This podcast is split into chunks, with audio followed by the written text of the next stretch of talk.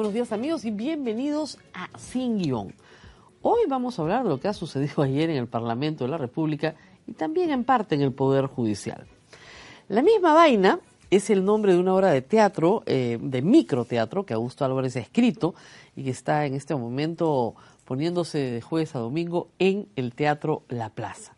La obra no se las voy a contar, vayan a verla, pero trata de que al final el discurso, ¿no es cierto?, de los operadores de justicia, los políticos, cuando quieren encubrirse, cuando quieren evadir la acción de la justicia, es el mismo.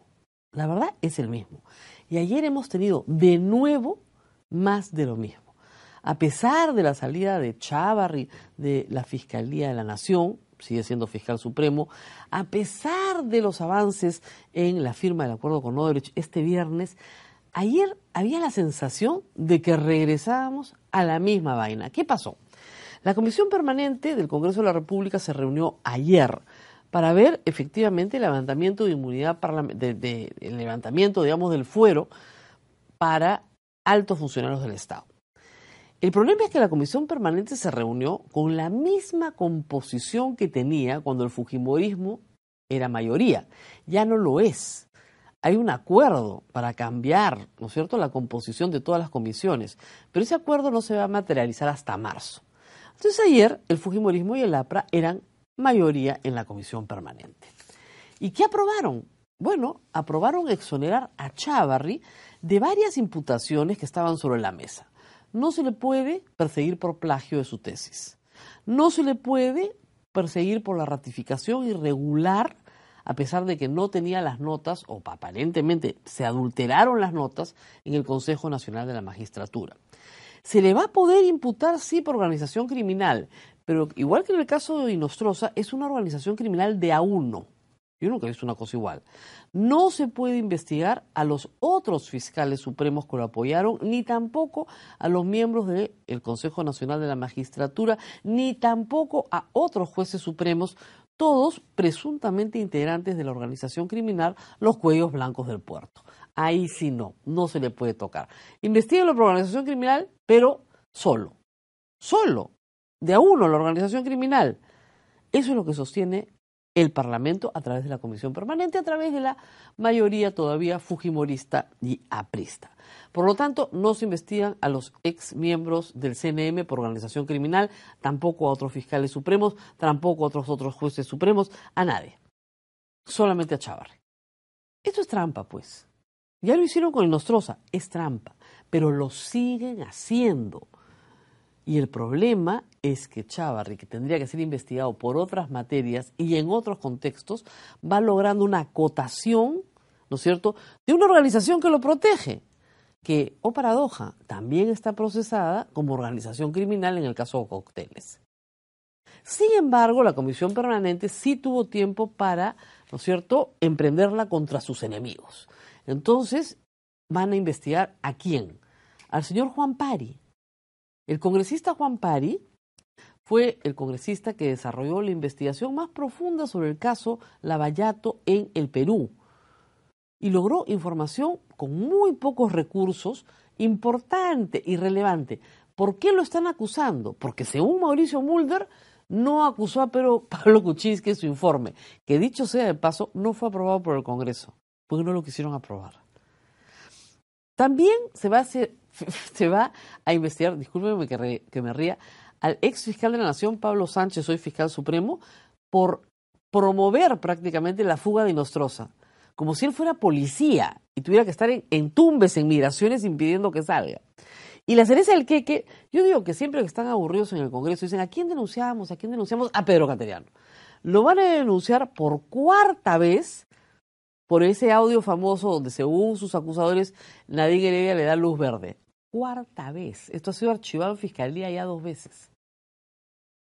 Esto es a lo que se dedica el Congreso de la República. ¿Cómo hacemos para que no sea la misma vaina? Bueno, tenemos que suprimir algunas instituciones que están en la Constitución. La inmunidad parlamentaria, de todas maneras, mira lo que está pasando con Donaire. Es un escándalo. ¿Por qué va a tener este beneficio? Y el beneficio ante juicio también tiene que ser derogado. No sirve para nada, sirve para sustraer a personas de la acción de la justicia, sean ministros, sean congresistas, sea, eh, en fin, los miembros del Tribunal Constitucional, fiscales, jueces. Estas personas en altos cargos del Estado tienen esta protección que viene de la monarquía, ¿no es cierto?, para que no sean perseguidos por sus ideas políticas o no sean perseguidos por su acción. Es decir, que un juez no sea perseguido por sus resoluciones judiciales. ¿De acuerdo? Pero se está utilizando para otra cosa. Se está utilizando para proteger a personas sospechosas de cometer crímenes. Ese es el problema de estas instituciones. Por lo tanto, tienen que ser, ojalá, pronto derogadas. Tal vez no en este Congreso, pero en el que venga, porque el pueblo está hasta acá de vivir en la misma vaina.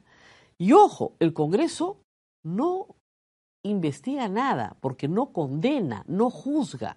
El Congreso da permiso para que estas personas sean investigadas, procesadas y eventualmente condenadas. Permiso, nada más. ¿Por qué tiene que dar permiso? ¿Estos señores tienen corona? Pues parece que sí, tienen corona porque, como reitero, son instituciones que vienen de la monarquía. Y al final, en el Poder Judicial también tuvimos este, noticias interesantes. Una victoria, Mark Vito, el esposo de Keiko Fujimori, ya no tiene impedimento de salida del país. A pesar de tener pasaporte norteamericano, tener familia en los Estados Unidos, bienes en los Estados Unidos, que le permitirían abandonar el país, a pesar de haber sido mencionado como la persona que recepciona fondos de campaña de manera conjunta con Keiko Fujimori activamente. A pesar de eso, le han dicho que no, que no tiene impedimento de salida. Y de nuevo ustedes se preguntan lo mismo que me pregunto yo, ¿por qué la justicia no puede ser igual para todos?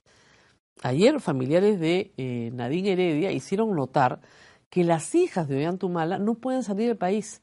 Son menores de edad, no están investigadas, no son testigos, pero no pueden salir del país porque si ellas salen, sus padres no tienen arraigo en el Perú. Y los meten presos de nuevo, como ya sucedió. Entonces ahí uno se da cuenta de que las cosas no son iguales para todos. Y es la misma sala, la sala del señor Saguanay y sus amigos, los que ratificaron el impedimento, no solamente el impedimento de salir del Perú, sino también la prisión preventiva para Ollantumal y su esposa. Y en este caso, para Mark Vito, porque Richard Concepción Carguancho coloca lavado de activo y otros, y ese otros no está definido, entonces ya no tiene impedimento de salida y han ordenado que otro juez revise el caso y otro juez estime si conviene o no el impedimento de, de salida en el caso de Marvito. ¿Por qué la justicia no puede ser más o menos parecida para todos? Para que el pueblo la entienda, para que el pueblo comprenda por qué se aplican ciertas medidas y por qué otras no son aplicables. Nos tenemos que despedir, que no sea pues la misma vaina, ¿no? Y obviamente compartan este programa y vean a Sigrid que ya viene en un instante.